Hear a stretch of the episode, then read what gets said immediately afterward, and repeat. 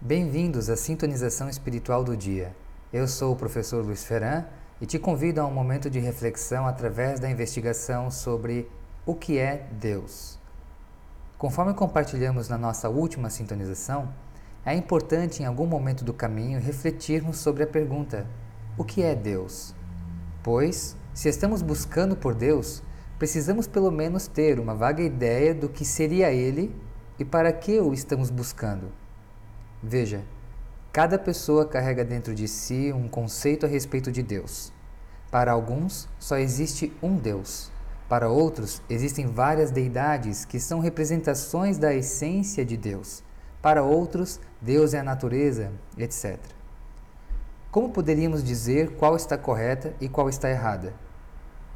Partimos do princípio de que isso não é possível, pois cada conceito a respeito de Deus é muito único e pessoal, quase que intransmissível, pois o conceito que se forma na mente de cada um é a soma de todas as vivências e experiências que a pessoa teve na vida a respeito da natureza de Deus.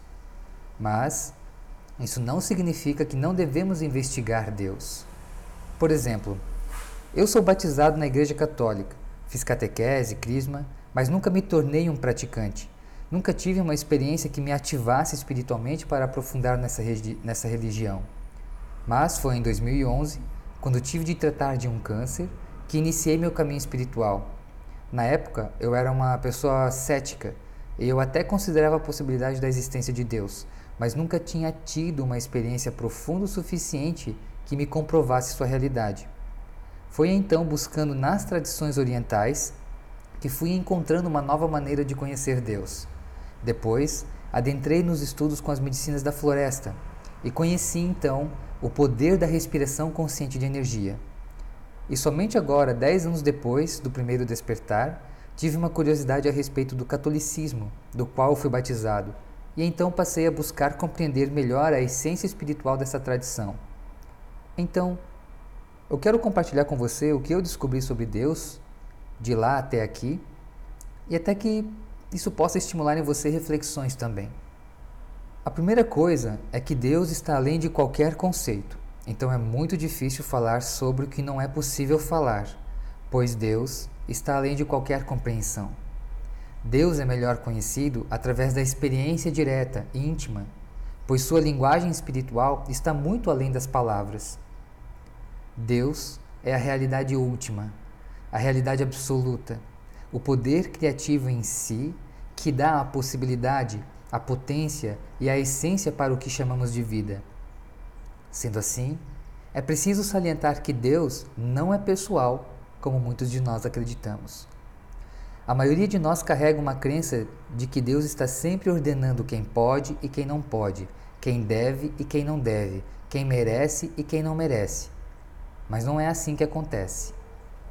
Deus nos criou a sua imagem e semelhança. Mas acontece que nós criamos um Deus à nossa imagem e semelhança.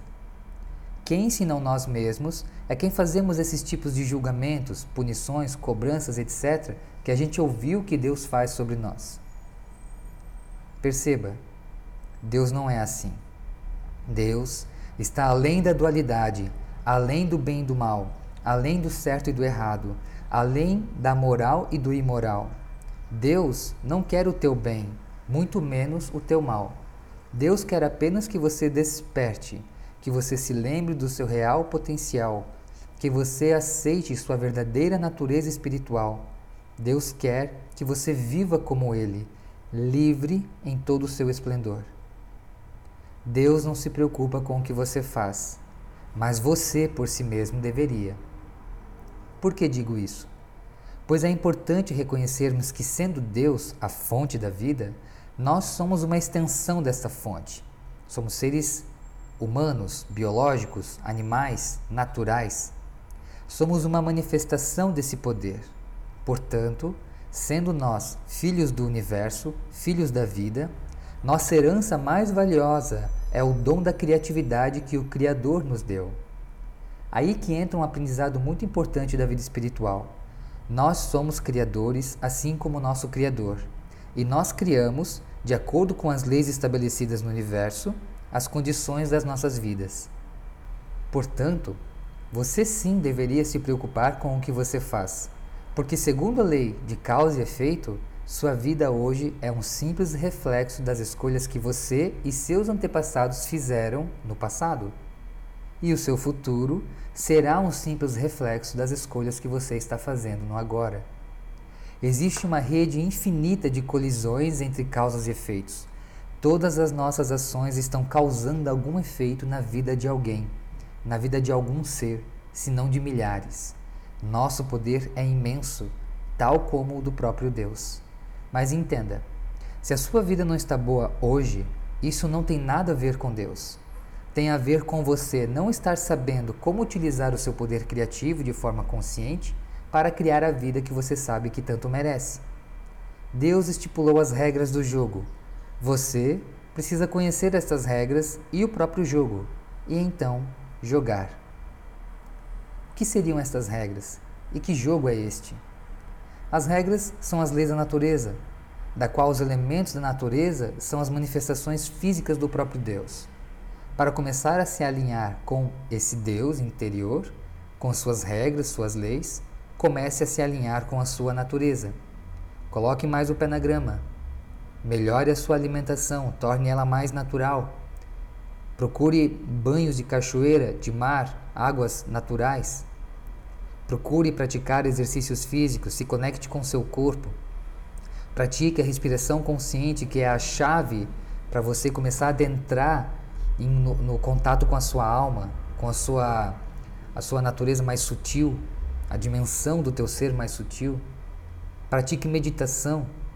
Procure o silêncio para que você possa começar a perceber como que Deus se comunica com você, entre tantas outras formas de se conectar com essa fonte da vida. Mas o principal caminho mesmo é a natureza. Muito bem. Na reflexão de hoje, eu trouxe um pouco sobre o que é Deus segundo a minha interpretação. Eu sei que ela é pequena, limitada, mas espero ter contribuído com você nesse processo.